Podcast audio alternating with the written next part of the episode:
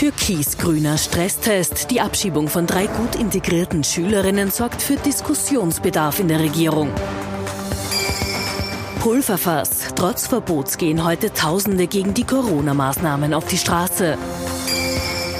Impfengpass. Für Bundeskanzler Kurz gab es beim Impfkrisenmanagement Gegenwind aus den eigenen Reihen.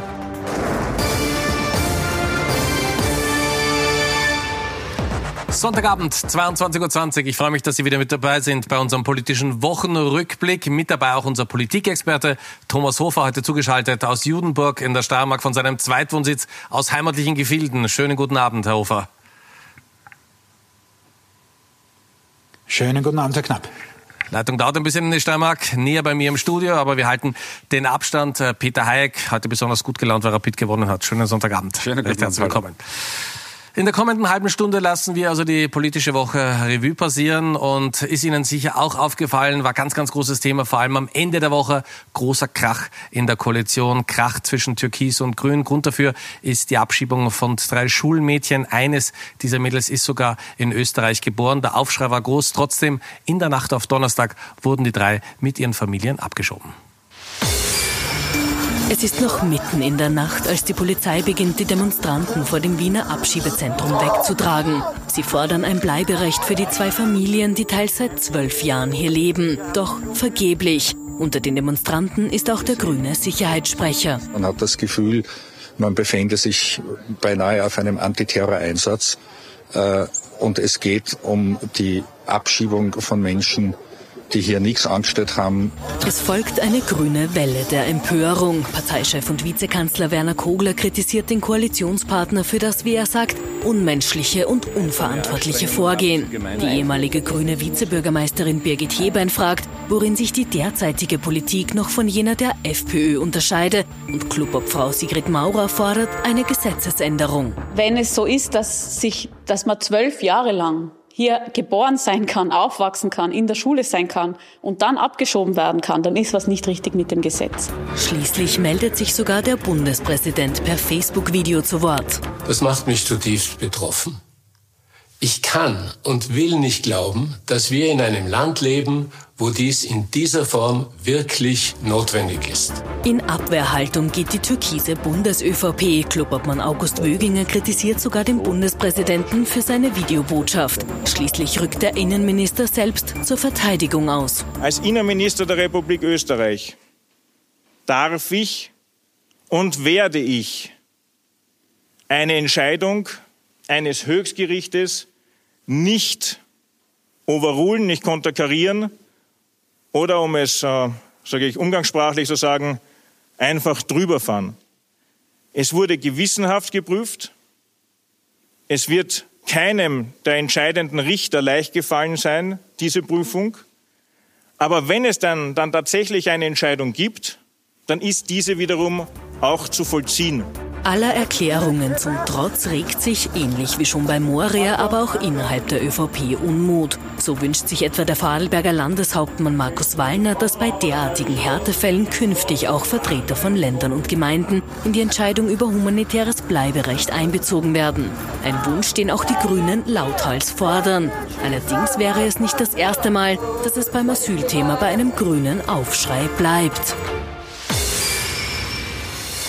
Herr Ufer, die erste Frage geht zu Ihnen in die Steiermark. Welche Sprengkraft für die Koalition hat äh, diese Abschiebung jetzt? Man hat das Gefühl, das äh, beschädigt die grüne DNA, wenn man denkt, was Rudolf Anschober in Oberösterreich noch auf die Beine gebracht hat, die Initiative, dass Lehrlinge und Schüler bleiben dürfen. Das beschädigt die grüne DNA doch massiv.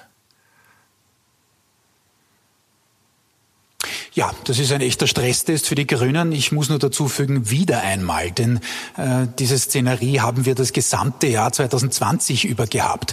Äh, denken Sie zurück an den Beginn der Regierung im Februar äh, 2020. Damals hat äh, der Außenminister Schallenberg seinem grünen Pendant im Sozialministerium ausgerichtet, äh, seine Meinung sei nicht relevant zum Thema Seenotrettung.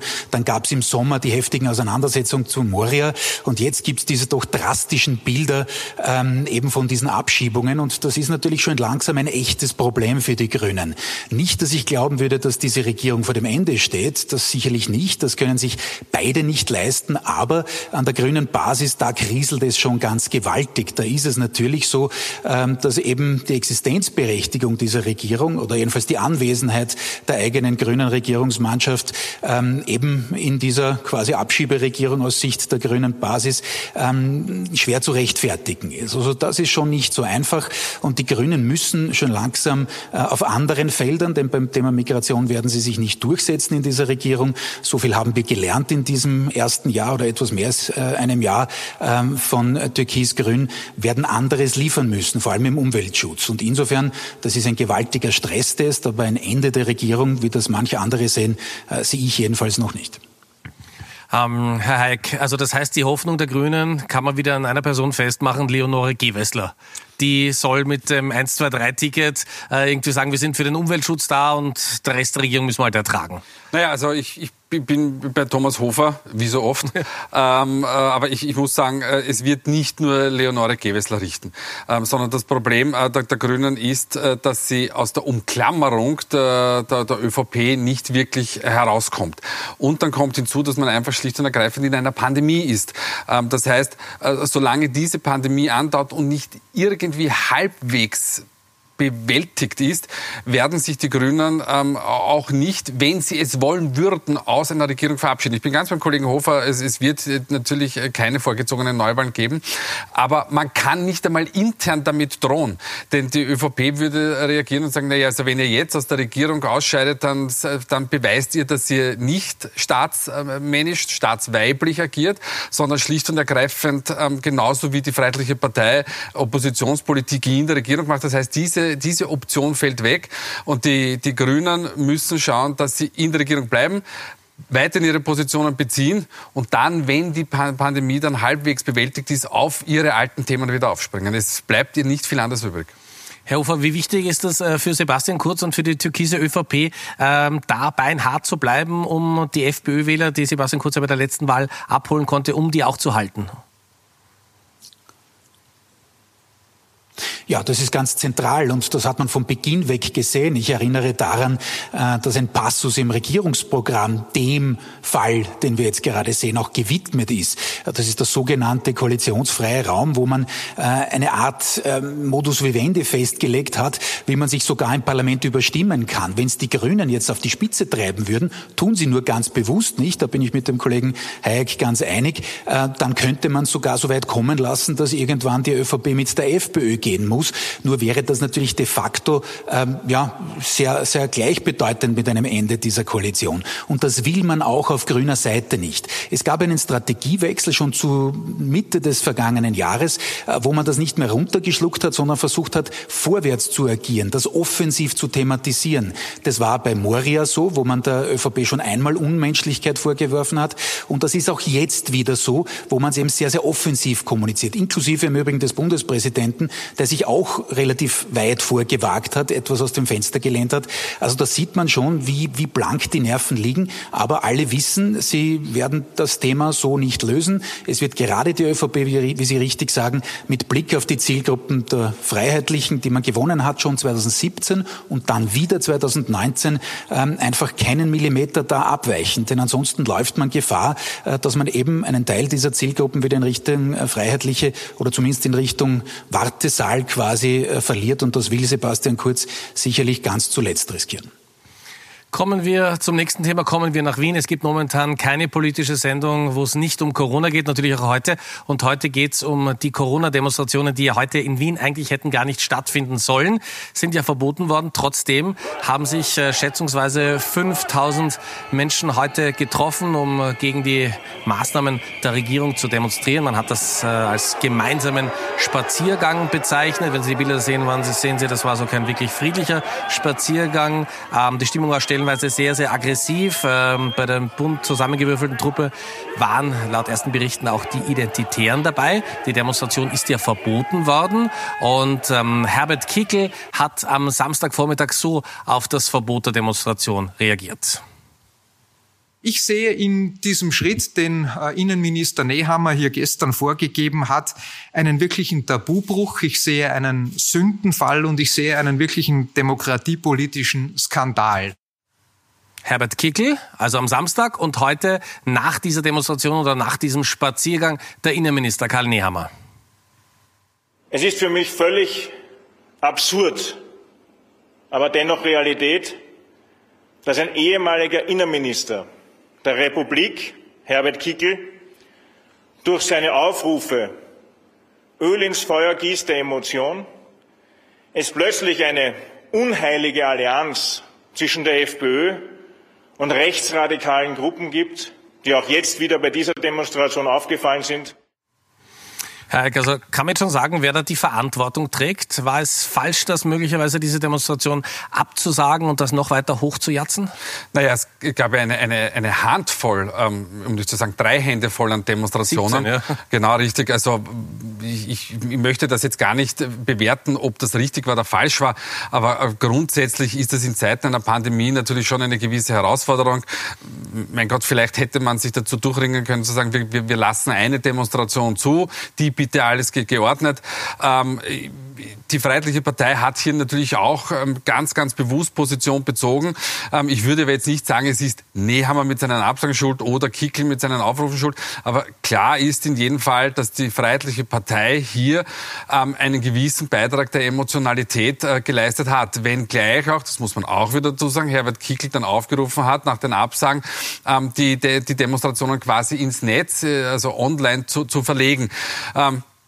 Die Problematik der Freiheitlichen Partei ist, ähm, dass sie das, was wir schon vor einer Woche besprochen haben, dass die Gefahr laufen, ins Obskuranteneck abgeschoben zu werden und ins, Recht, äh, Recht, ins, ins Eck der Rechtsradikalen. Und das ist, was Nehammer jetzt genau macht. Er sagt, die Freiheitliche Partei tritt nicht dafür ein für, für, für Demokratie und, und uh, Meinungsfreiheit, sondern sie versucht ganz, ganz, ganz gezielt bis zu einem gewissen Grad diese Situation auszuschöpfen und möglicherweise sogar das politische System zu destabilisieren. Und das ist genau das, was die Freiheitlichen nicht brauchen.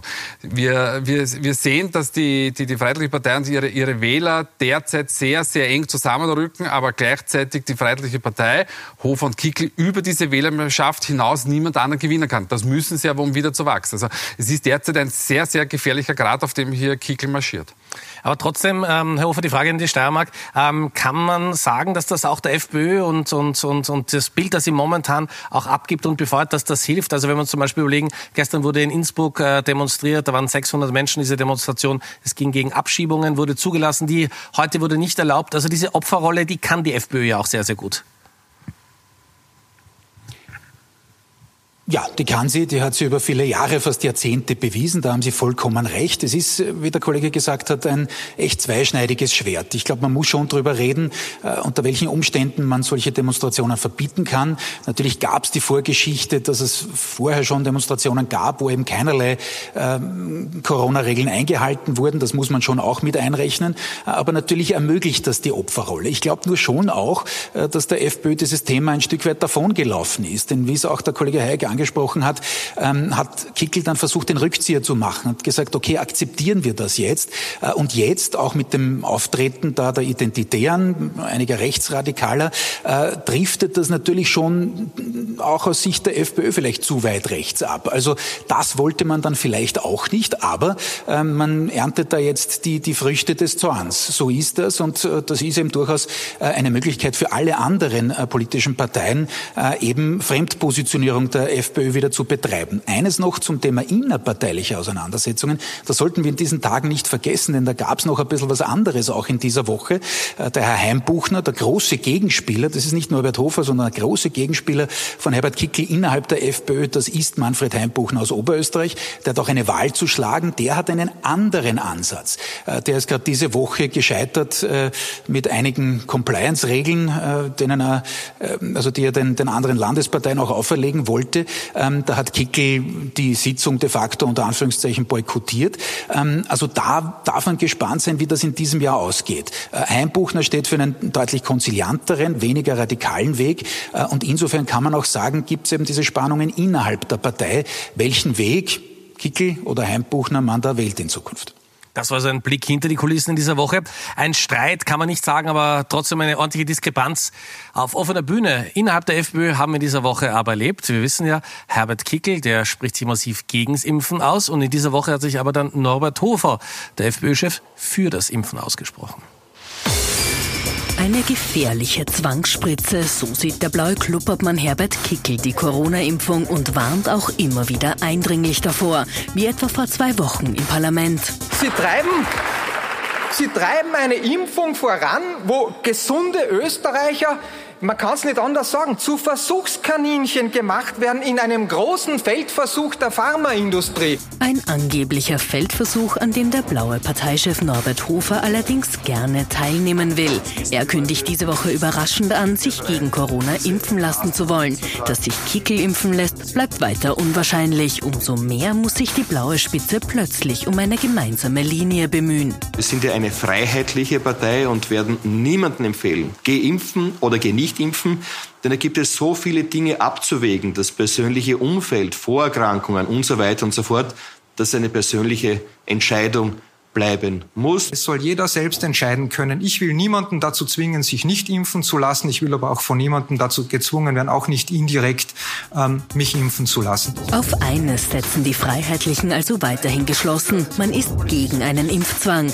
Geplant war der von der Bundesregierung, aber ohnehin nie. Heik, jetzt muss man sagen, äh, der FPÖ hat sich äh, doch dadurch ausgezeichnet, dass es äh, zugespitzt war auf eine Person, Jörg Heil oder, oder Heinz-Christian Strache, der war auch der, der dann am meisten kommuniziert hat. Äh, jetzt äh, mit zwei unterschiedlichen Positionen aus einer Partei, kann das gut gehen? Kann es wirklich gelingen, beide Lager damit abzuholen? Ich warte noch auf die dritte Position, ja. wie schon der Kollege Hofer angekündigt hat, nämlich von Manfred Heimbuchner. Also das kann natürlich äh, gut gehen, weil es, sich die beiden Positionen von, von Hofer und Kickl ja nicht so widersprechen. Hofer hat er eine persönliche Entscheidung getroffen und sagt ganz klar, seine persönliche Entscheidung, dass er sich impfen lassen möchte, weil in, in seine, seiner unmittelbaren Familie, ähm, also seine Frau und seine Tochter in Gesundheitsberufen tätig sind und weil er auch eine Vorerkrankung hat. Ähm, das ist eine ganz, ganz persönliche Entscheidung. Kickel geht zwar ganz, ganz klar auf jene Gruppe der, der, Wähler und Wählerinnen zu, die ganz, ganz kritisch der Impfung und grundsätzlich der Corona-Debatte gegenüberstehen, sagt aber, wie wir jetzt in diesem Beitrag gesehen haben, er möchte niemanden anderen quasi dazu zwingen, dass er sich, dass er sich impfen lässt und nicht impfen lässt. Also er, er hält sich diese Position ähm, offen. Wie schon der Kollege Hofer vorher angesprochen hat, es ist natürlich innerhalb der Partei unglaublich viel Unruhe. Man hat seit eigentlich seit, seit Ibiza und seit der Wahl 2019 keinen Tritt gefunden.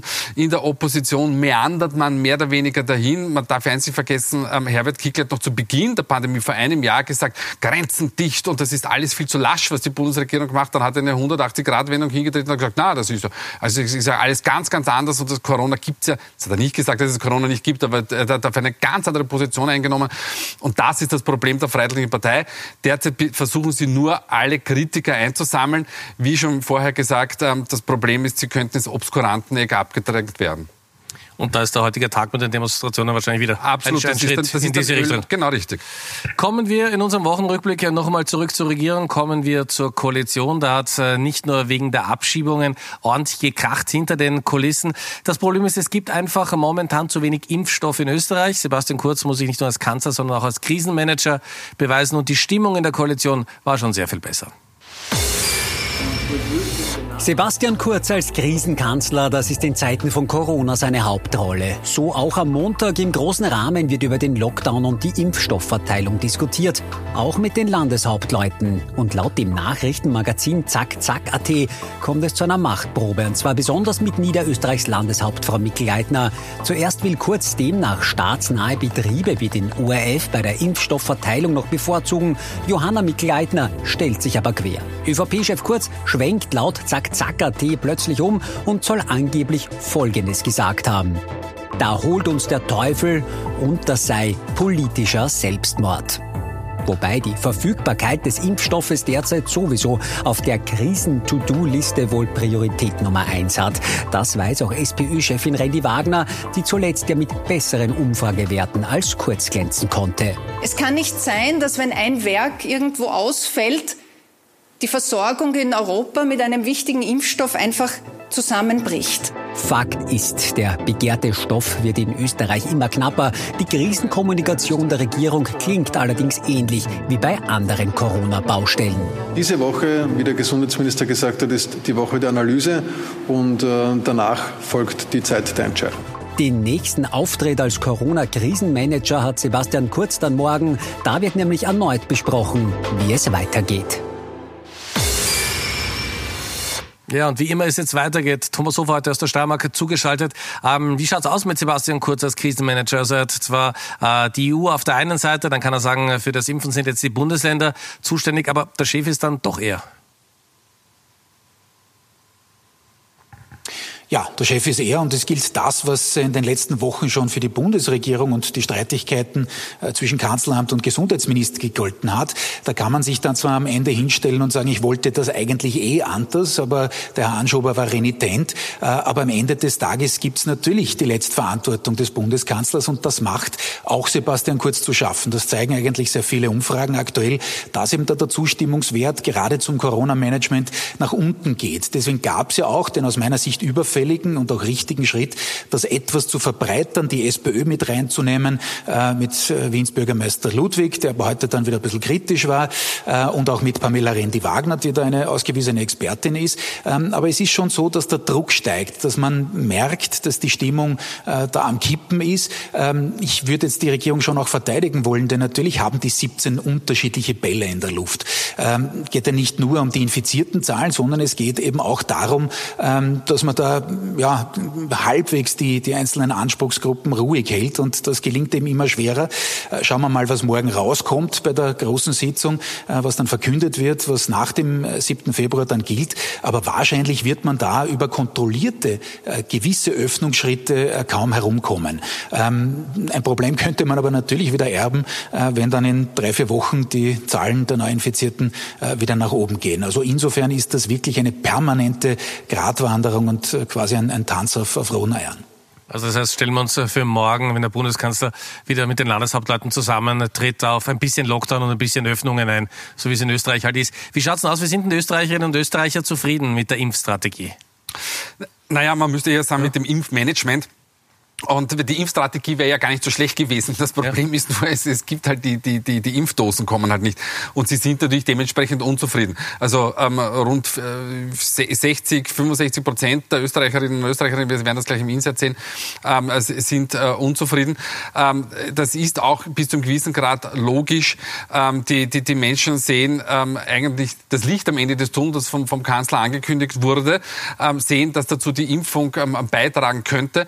Und dementsprechend Dementsprechend ähm, haben Sie sich jetzt darauf eingestellt. Wir wissen auch aus, aus unseren Befragungen, dass die, die Impfbereitschaft gestiegen ist.